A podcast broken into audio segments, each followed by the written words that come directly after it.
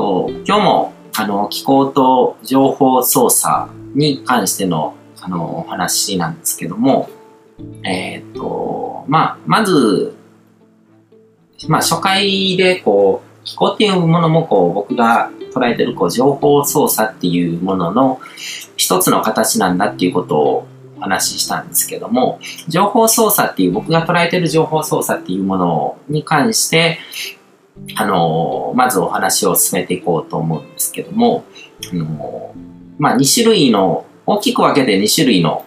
情報操作ですね。2種類っていう分け方も、あの、正しいのか、ちょっと妥当なのか、あの、難しいところなんですけども、それが、あの、言語の情報と非言語の情報を使った情報操作っていうふうに僕は分けてるんですね。で、これ、明確にこう、2種類って言っても分けられないところがあって、言語だけを使うような情報操作。だから、マスコミの情報操作とかっていうのは、まあそういう部分があるわけですね。言語による情報とかによって、あの、恣意的にこう、情報をこう、ルフして、で、まあ大衆にこういうふうに読ませておくとか、あの、まあ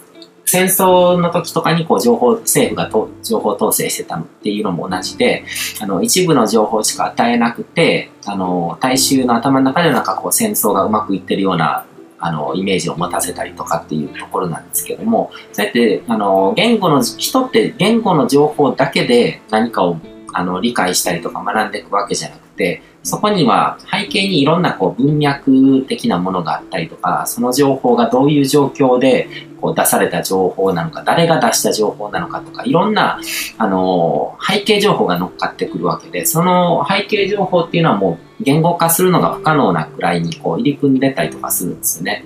うん。だから、言語だけを使うような、あの、ものっていうのも、あの、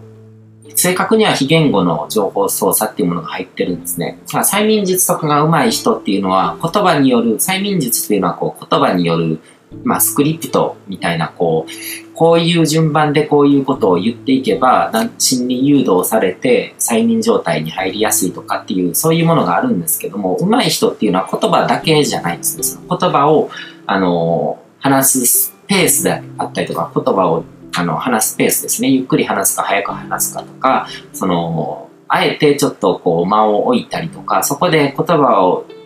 あの、話しながら何かちょっとこうアクションしてこう視線をこう動かさせたりとか、まあいろんなものが入ってるんですよ。いろんな技術が。総合的に情報操作をしてるんですね。だからそこ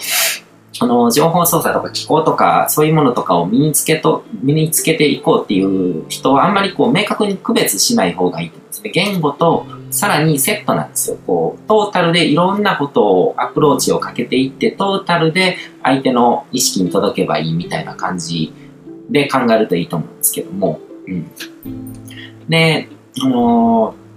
催催眠の話が出たから催眠の話もうちょっとしようと思うんですけども、あのー、心理学的なこう裏付けのあるこうスクリプトみたいなものがあるんですね。こうこういう。だから営業トークとかまさにそうで、あのー、まあちょっとしたテクニックとかで言うと、こう、何回かこう相手に断らさせるようなオファーを出していくと。こういうことやってみませんか？こういうのものはいりませんか？みたいな。いや、それはいいです、みたいな感じで何回かこう対面でこう断ってると、あの、申し訳なくなってくるんですね。その人との関係値にもよると思うんですけども、人の心理として、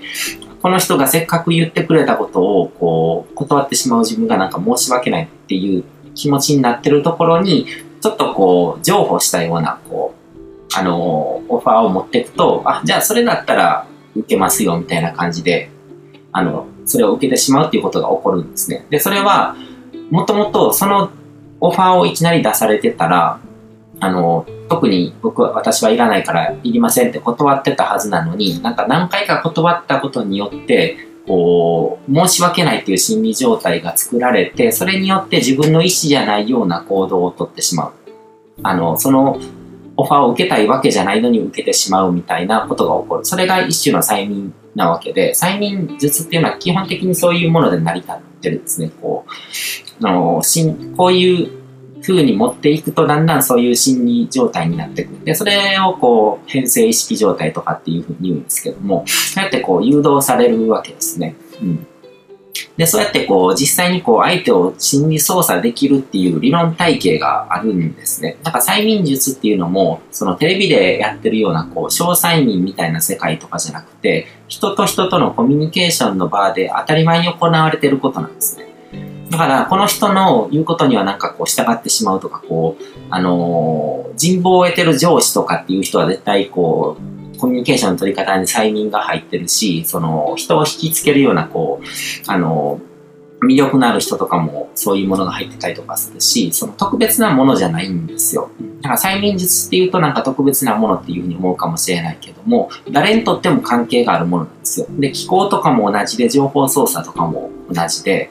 うん、で、それらのロジックっていうのは目に見えない領域の情報とかを扱ってるので、なんか気候、気候はともかくあの催眠術とかあんまりスピリチュアルって考えない人がいるかもしれないんですけども、僕の中では全てそういうものは、あの、スピリチュアルの領域にあるものだっていうふうに、まあ心っていうものを扱うものっていうのは基本的にスピリチュアルっていうふうに捉えてもいいと思うんですね。うん。で、そういう部分のこうロジックを解き明かせて明かすことで、相手に何をされてるのかっていうことがわかるし、だから自己防衛にもなるし、で、自分の有利な現実を作っていくために、それによってこう相手をコントロールして支配しようとするっていうのは良くないと思うんですよ。洗脳したりとか、その宗教的な洗脳とかね。でも自分のそのゴールがあって実現したいことがあって、それを相手を巻き込んで、相手もそれによって未来が良くなるっていうことがあるんだったら、あの、いいと思うんですね。で、教育とかそういうのとかも基本的に洗脳とか催眠とかそういうものと、あの、区別がつかないんですよ。だから一方的に自分の利益のために他人を利用するっていうのがダメなわけで、で、その手段として洗脳っていうものがあるわけですね。で、親が子にする教育とか、あの、学校の先生が子供にする教育っていうのも、まさしく洗脳なんですよ。でもそれは、相手のためにっていうことは思ってるわけですね。こうなること、これを身につけることによって、これを学ぶことによって相手のためになると思うからってやってるから、洗脳だけども、そんなに悪いことじゃないわけですね。まあ、今の日本の教育システムとかで考えると結構悪かったりするんですけども、それは無意識、無自覚な部分とかもあったりとかするなかなか難しい部分だと思うんですけども、で、話をまたちょっと戻してくると、あのそもそも、まあ2種類の情報操作があるっていう話をしたんですけども、その、言語と非言語ってあるんですけど、言語の情報には、そもそも表面的なコンテンツの部分ですね、文字になってこう文になった情報、目に見える情報っていうのと、その背景的なコンテクストっていうものがあると。背景的なものっていうのは、こう、表面の背後にある、こう、目に見えない領域のもの。で、僕は、スピーチャルっていうのは基本的にこう、目に見えない領域のものを扱うものだと思ってるので、うん。で、まあ単語の意味とか文法のルールだけで文章とか言葉の意味が決まるわけじゃないですね。これって結構その、実は人工知能とか脳科学とか認知科学とかの領域で結構議論されてることなんですね。だからコンピューターとか、コンピューターっていうのは人間の脳とか意識とかをこう模して作られてるんですけど、だから人間がどうやって物事を認知していくのかっていうことを解き明かしていくことと、そのコンピューターのサイエンスとか、その人工知能とかの研究とかっていうのは、あの全部繋がってるんですね。で、そこってある意味すごくスピーチャルで、人工知能とスピーチャルをつなげて考える人ってあんまりいないんですけども、実はものすごくスピーチャルな領域で、で、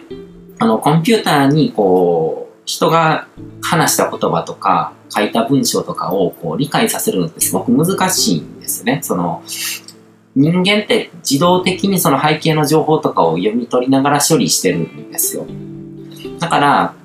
あのー、街で会った人とかに、あのー、知り合いだったら、おうみたいな感じで声をかけるわけですけども、そのおうの中には、こんにちはとか、いろんな意味が含まれてるわけですよね。うん、でも、その、同じ言葉の情報としてはもう「お」しかなかったりするわけじゃないですか。で、そういうものを読み取るの、コンピューターに処理させるのってすごく難しくて、で、それが、その人がどうやってそういう情報をあの認識してるのか、認知してるのかっていうことを解き明かしていかないと、あの、なかなか実現しないことなんですけども、この動画を収録時点でもう、あの、画像認識とかそういうのとかってもうすごく進んでるわけですね。あれって本当はすごく難しいんですよ。こう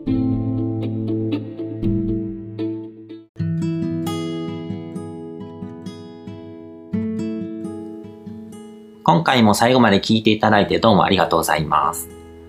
チャンネルの説明ページの方に僕が提供している悟り式コーチングの最初の2ヶ月分を無料で受講できる案内があります。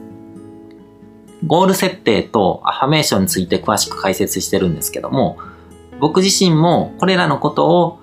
本格的に取り組み始めて、で、それで大きく人生を変えたという経験があるので、あの、まだ受講したことがない方であったりとか、このタイミングでピンとくる方はぜひ登録して体験してみてください。また、僕がどんな人間なのかを簡単に知ってもらえる2分ほどで読める会員プロフィールのリンクも貼ってます。僕自身がインターネットを通じた出会いによって自分の人生を大きく変えたので、この出会いがあなたの人生を変える良いものになることを願ってます。では、また次の放送でお会いしましょう。